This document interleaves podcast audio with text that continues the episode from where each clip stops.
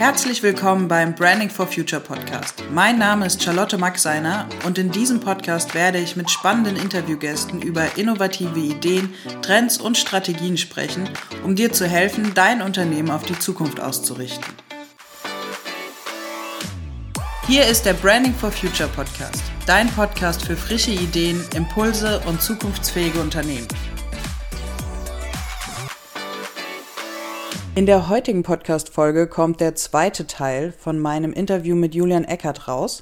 Wir haben über das Thema Ablehnung im Beruf gesprochen und heute geht es vor allem darum, wie wir es uns selbst erlauben können, Fehler im beruflichen Alltag zuzulassen.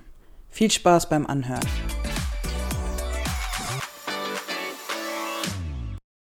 Absolut, absolut. Ähm, jetzt sind wir so ein bisschen von Thema der Ablehnung weggekommen ich würde es gern wieder aufgreifen. Ja. Gerade nochmal diesen Aspekt, dass man sich um seine Mitarbeiter kümmern sollte, um den psychischen Zustand, bevor quasi es zu spät ist. Hast du in deiner beruflichen Laufbahn schon mal Ablehnung erlebt?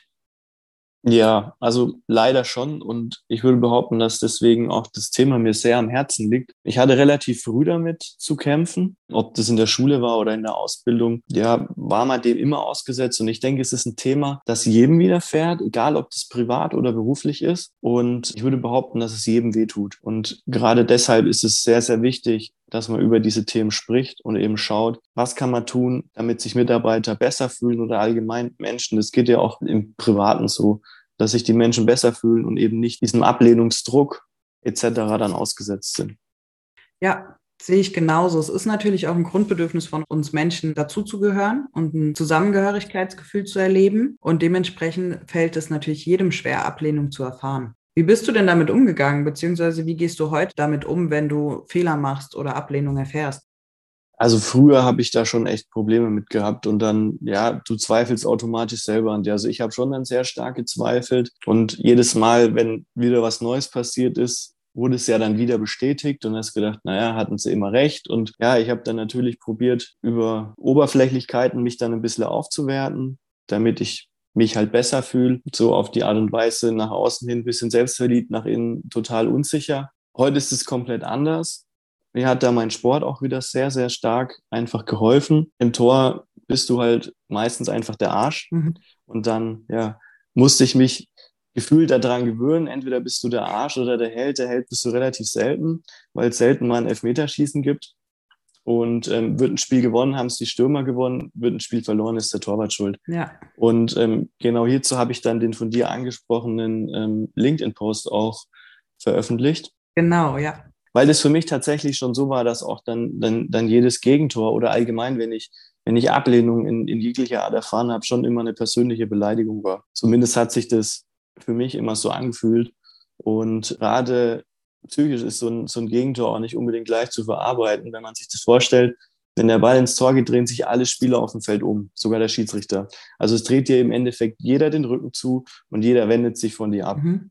Und wenn man einen Fehler macht, ist es noch schlimmer, weil grundsätzlich machst du einen Fehler, ist der Ball im Tor. Und dann hätte ich tatsächlich ganz gern früher den Platz einfach nach zehn Minuten verlassen. Weil entweder war ich wütend, unglaublich wütend, oder ich hatte mega die Angst, einen neuen Fehler zu machen. Und ich würde behaupten, das kann man auch recht gut ummünzen auf ja, das Berufliche. Wenn man Fehler macht, ist man entweder sauer oder man hat ja. natürlich dann Angst, wieder einen Fehler zu machen und ist dann gehindert in seiner Aufgabe oder in dem, was man einfach gerade macht. Und ähm, das habe ich dann über die restlichen 80 Minuten oder wie lange das Spiel ging auch gemerkt. Und ähm, mittlerweile ist es so, dass ich es probiere auszublenden. Das gelingt natürlich auch nicht immer, aber ich versuche dann im ersten Schritt, das soll jetzt auch nicht falsch klingen, aber erstmal allen anderen die Schuld zu geben. Dass ich quasi völlig von dem Fehler befreit bin. Alle anderen waren schuld. Mhm. Hilft mir zu sagen, okay, ich kann mich auf den Rest konzentrieren. Dann gebe ich vielleicht der Biene, die auf meinem Trikot landet, die Schuld und sage, Mensch, wegen der ist das Tor gefallen, ich kann überhaupt gar nichts dazu, damit ich mich einfach während meines Tuns nicht mehr mit meinen Fehlern beschäftige.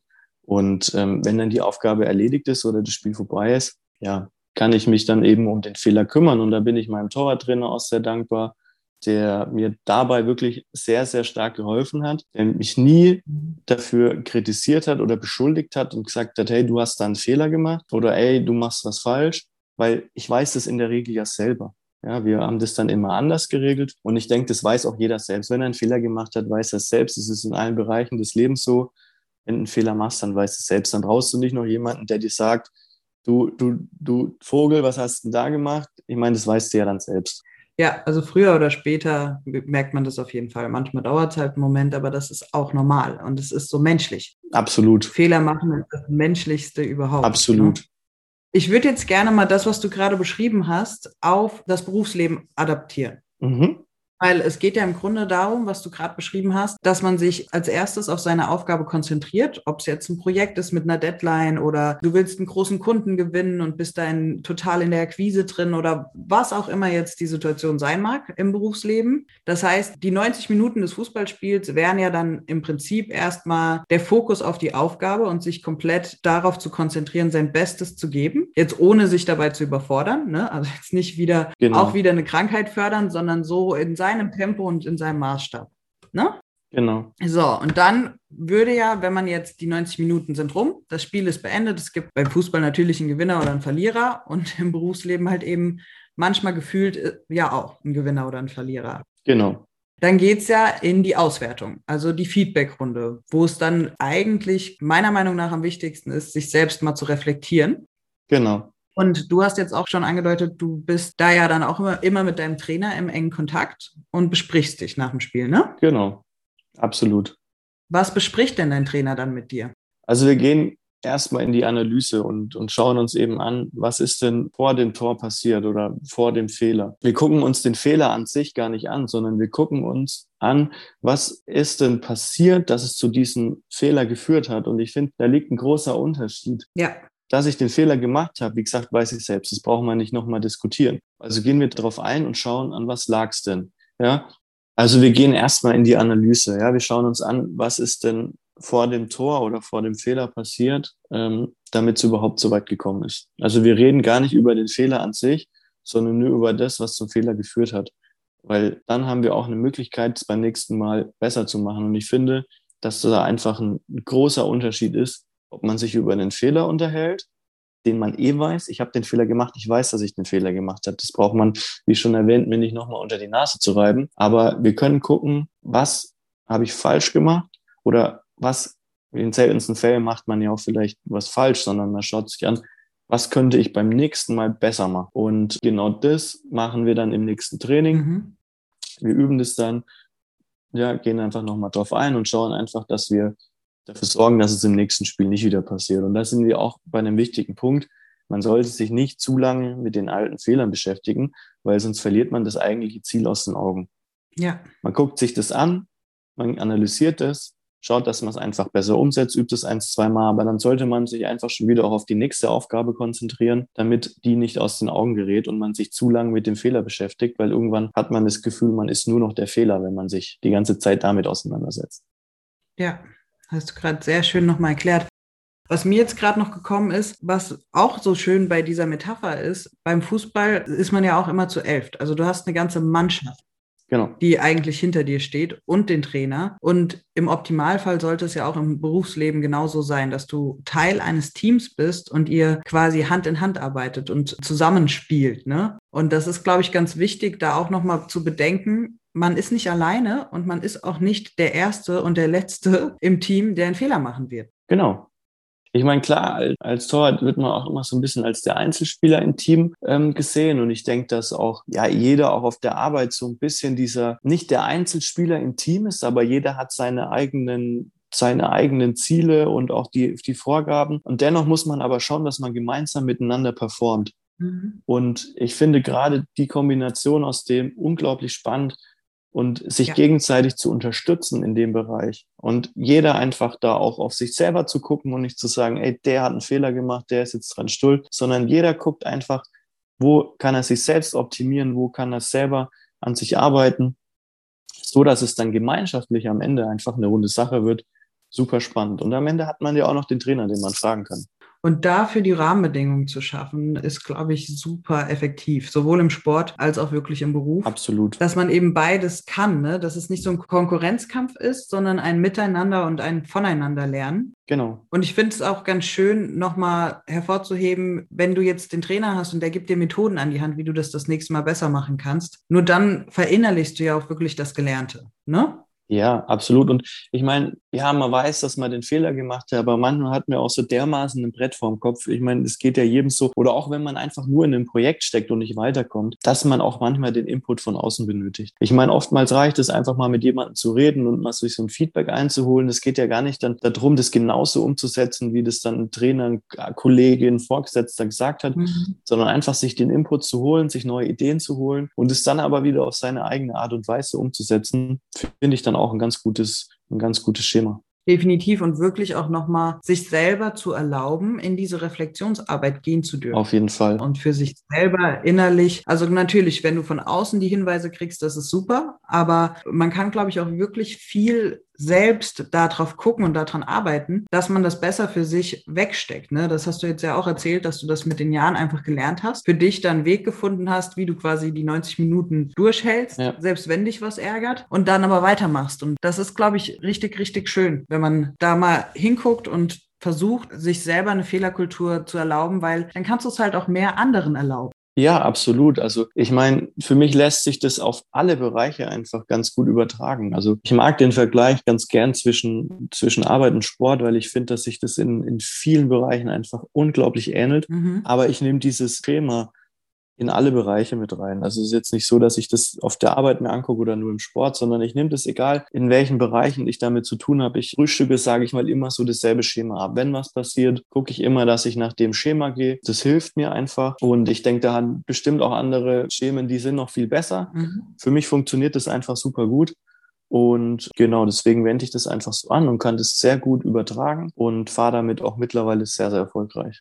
Schön. Was glaubst du denn, was können insbesondere Arbeitgeber tun, um ihren Mitarbeitern mit dem Umgang mit Fehlern und Ablehnungen zu helfen? Also eine Fehlerkultur gibt es ja in Unternehmen eher selten. Ne? Mhm. Es ist ja noch nicht so etabliert, dass das okay ist und dass sich auch wirklich Mitarbeiter immer trauen, das dann auch auszusprechen und ja. überhaupt dann einen Fehler einzugestehen. Und gerade im Zusammenspiel mit den heutigen Arbeitsmodellen, wo wir einfach viel, viel flexibler sind von den Zeiten und zum Beispiel auch räumlich, ja. ne, manche im Homeoffice, manche draußen, ist es wahrscheinlich sehr wichtig. Also ich würde auch mal hier direkt sagen, keiner braucht jemanden, der sagt, ey, du hast einen Fehler gemacht. Weil, wie gesagt, das wissen wir selber. Wir brauchen Menschen um uns herum, die mit uns dann tiefer in den Fehler beziehungsweise in den Prozess reingehen, warum dieser Fehler entstanden ist. Weil ist der Fehler gemacht, man kann ihn in den seltensten Fällen rückgängig machen. Ja. Man kann nur schauen, dass er beim nächsten Mal nicht mehr passiert. Und da bin ich eben der Fan von zu sagen, ähm, wir gucken uns an, wie ist der Fehler entstanden? Was kann ich daraus lernen? Welches Wissen kann ich daraus gewinnen? Und wenn ich diese ja, Vermeidungsstrategie fahre, dann kann ich dieses Wissen in der nächsten Schulung oder beim Einlernen des neuen Mitarbeiters ähm, direkt mit einbringen. Und so lassen sich Fehler vermeiden, die einfach immer wieder passieren. Und da brauchen wir einfach Menschen mit Menschlichkeit und Empathie, an den, ja, sage ich jetzt mal, vermeintlich höheren Positionen, die dann eben dafür zuständig sind, Mitarbeiter ja darauf hinzuweisen, dass sie vielleicht einen Fehler gemacht haben. Weil wir kommen halt auch gleich wieder in das Thema Ablehnung. Wenn dir jemand kommt und sagt, ey, du hast einen Fehler gemacht, dann fühlst du dich schlecht. Mhm. Ne? Und da denke ich, es ist ja auch fast ein bisschen wie in der Schule. Ja, da heißt es ja auch im Endeffekt richtig oder falsch, dann kriegst du deine Note. Aber nur weil das Ergebnis nicht richtig ist, heißt es ja nicht, dass der Rest auch falsch ist. Ja? Man sollte da eine Aufgabe oder einen Prozess oder wie man es auch immer nimmt, man sollte nicht nur das Resultat davon sehen, sondern das als das Ganzes betrachten. Und in jedem Lösungsweg, egal wie falsch das Ergebnis ist, steckt immer irgendwas, was gut ist. Und dann nicht sagen, ey, du hast das falsch gemacht, sondern lieber nachhaken, was denkst du, was hättest du besser machen können? Oder was hat dir gefehlt, damit du in der Aufgabe weitergekommen wärst? Und mir gefällt auch das Wort Fehlerkultur nicht, muss ich ehrlich gestehen, ähm, weil da legen wir ja den Fokus schon wieder nur auf den Fehler mhm. als Problem. Und ich finde, der Fehler ist für mich eher das Resultat. Das Problem ist die Entstehung und ich finde, dafür brauchen wir eine Lösung. Also für mich wäre es tatsächlich sinnvoller zu sagen, wir brauchen dann eher eine Vorsorge oder Lösungskultur. Finde ich richtig gut, Lösungskultur. Ja. ja, weil ich das nicht mag, den, den, den Augenmerk auf das Negative zu legen. Ja? Und genau deswegen sage ich eben sehr gerne, der Fehler ist das Resultat. Und das ist beim Fußball, das ist in, auf der Arbeit, das ist überall so. Das, was zwischendrin passiert, ist die Entstehung. Und das Problem ist die Entstehung. Und dann müssen wir gucken, was kann man tun, damit dieses Problem oder dass am Ende kein Fehler rauskommt. Und da muss man wirklich einfach vorgreifen und nicht den Fehler als Problem sehen, sondern die Entstehung und da den Fokus drauf legen. Und ich denke, nur so kommt man weiter. Sehr schön gesagt. Das Warum, das Warum dahinter einfach rausfinden. Das Warum hinter diesem, hinter diesem Fehler. Und da ist es dann für mich, wie gesagt, keine Fehlerkultur, sondern eher eine Vorsorgekultur, damit dieser Fehler nicht passiert oder eine Lösungskultur. Ähm, wie kann ich dieses Problem in der Entstehung lösen? Ich finde sehr schön, wie du das gerade beschreibst und ich finde es auch sehr treffend, sich nicht immer nur mit dem Endergebnis zu befassen, sondern wirklich mit dem Weg, der dahin geführt hat. Ich würde dir gern zum Abschluss noch eine Frage stellen zur Selbstreflexion. Warum ist es deiner Meinung nach so wichtig, sein eigenes Verhalten zu reflektieren? Mhm. Also ich denke, dass es schon mal selber wichtig ist, seine Fehler zu erkennen. Weil, habe ich vorhin auch schon mal, glaube ich, gesagt, wenn man wieder von jemand anderem darauf hingewiesen wird, fühlt man sich gleich wieder abgelehnt oder beschuldigt. Und dann kommen wir wieder schon mal zum nächsten Problem. Deswegen denke ich, ist es wichtiger, wenn man es einfach schafft, sich selber zu reflektieren und seine Fehler zu reflektieren, weil es einem danach auch einfacher fällt, was zu ändern. Und ähm, selbst auf eine Lösung zu kommen, hilft einfach auch, seinen Weg zu finden. Es gibt meistens nicht nur diesen einen Lösungsweg. Mhm. Blöd gesagt, viele Wege führen nach Rom. Also lieber seinen eigenen Weg finden, auch wenn es ein bisschen länger dauert. Da, dann ruhig mal Energie und Mühe reinstecken. Und man darf auch dabei gern immer wieder scheitern. Das klingt immer so fatal, aber eigentlich ist es, ja, das gehört einfach dazu. Und gerade wenn man dabei ist, so seinen Weg zu finden, der einen dann auch Spaß macht und eine Lösung zu finden, hinter der man auch steht und es nicht von jemand anderen quasi ja aufgedrängt bekommt, finde ich einfach sehr, sehr wichtig und man fühlt sich damit auch besser. Das soll jetzt nicht bedeuten, dass man sich keinen Rat von anderen Menschen holen darf, also um Gottes Willen. Also ich denke, dass das ein Teil dazu beiträgt, einfach selber auch auf die Lösung zu kommen, indem man mit anderen Menschen drüber spricht, sich Input von außen holt, mal sein Problem schildert, in dem Moment, in dem man mal drüber redet, denkt man auch gleichzeitig wieder ganz anders darüber nach. Und im Austausch mit den, mit den, egal ob das Vorgesetzte, Mentoren, Freunde, Familie ist, man kriegt immer wieder einen guten, guten Denkanstoß. Und ähm, ja, das hilft einfach auf der Suche nach der Lösung zu seinem Problem. Und ich bin mir sicher, wenn man dann den Weg findet und hat das selber gelöst, ja, ist es umso schöner und man geht gestärkt und vor allem mit Selbstbewusstsein in eine neue Aufgabe ran und hat ein Konzept oder einen Lösungsweg, mit dem man sich wohlfühlt und wo man hintersteht. Vielen, vielen Dank. Ich habe mich sehr gefreut. Ich freue mich auf die nächste Folge. Ähm, vielleicht wieder mit einer Sportanalogie oder sehr gerne. vielleicht finden wir noch was anderes, je nachdem. Super, danke dir auch. Alles Gute.